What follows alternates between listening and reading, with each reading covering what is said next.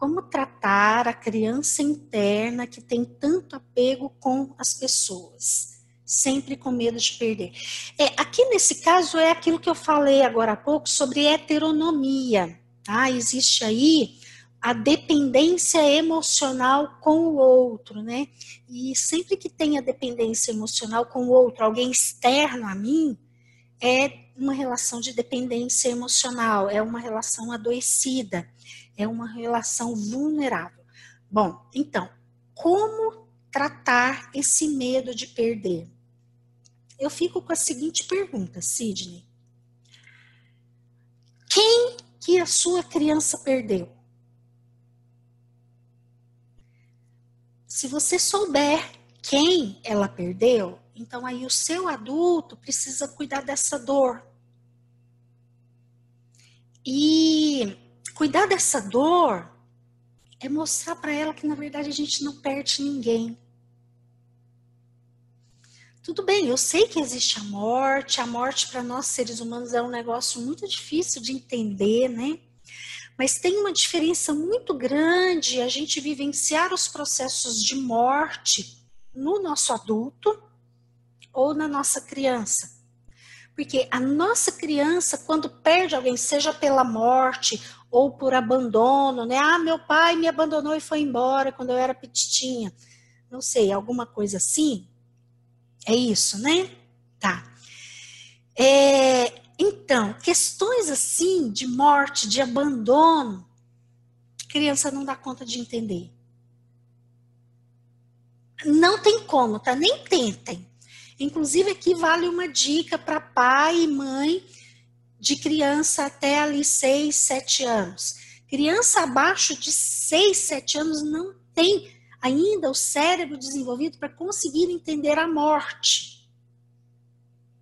Então não adianta muito ir com, vir com explicações muito elaboradas, porque a criança não vai entender. Só acolha a dor dela e faça o melhor possível. E questões de abandono também, criança pequena não consegue entender. E aí, por vezes, quando adulta, a gente traz essa ferida aberta.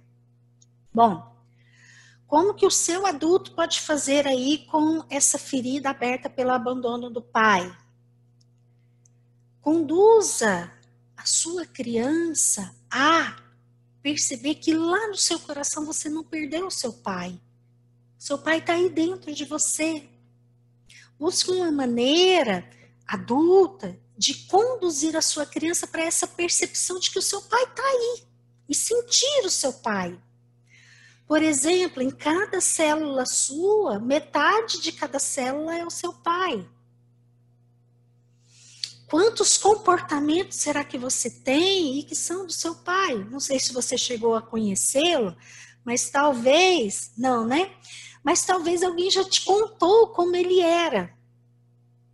Oh, eu tenho um comportamento que é muito semelhante ao do meu pai. Ó, oh, então você pode usar isso para enxergar o seu pai e aí se fazer a sua criança se sentir próxima do seu pai. Ah, Inês, não sei nada do meu pai, não tem nem notícia, nem sei quem foi, nem sei para que lado, anda, nem sei para que lado que a família anda. Bom, se não tem como saber nada, se olha no espelho aquilo que não for da sua mãe é do seu pai. e através disso, conduza numa condução adulta a sua criança a se sentir junto desse pai, a se sentir vinculada a esse pai. Faça exercícios de imaginação em que você, criança, chega perto desse pai, olha para ele, brinca com ele, Oh, o seu adulto pode conduzir essas imagens e permita que a sua criança sinta isso como é ter pai. A Inês, mas é imaginação. Ué, é.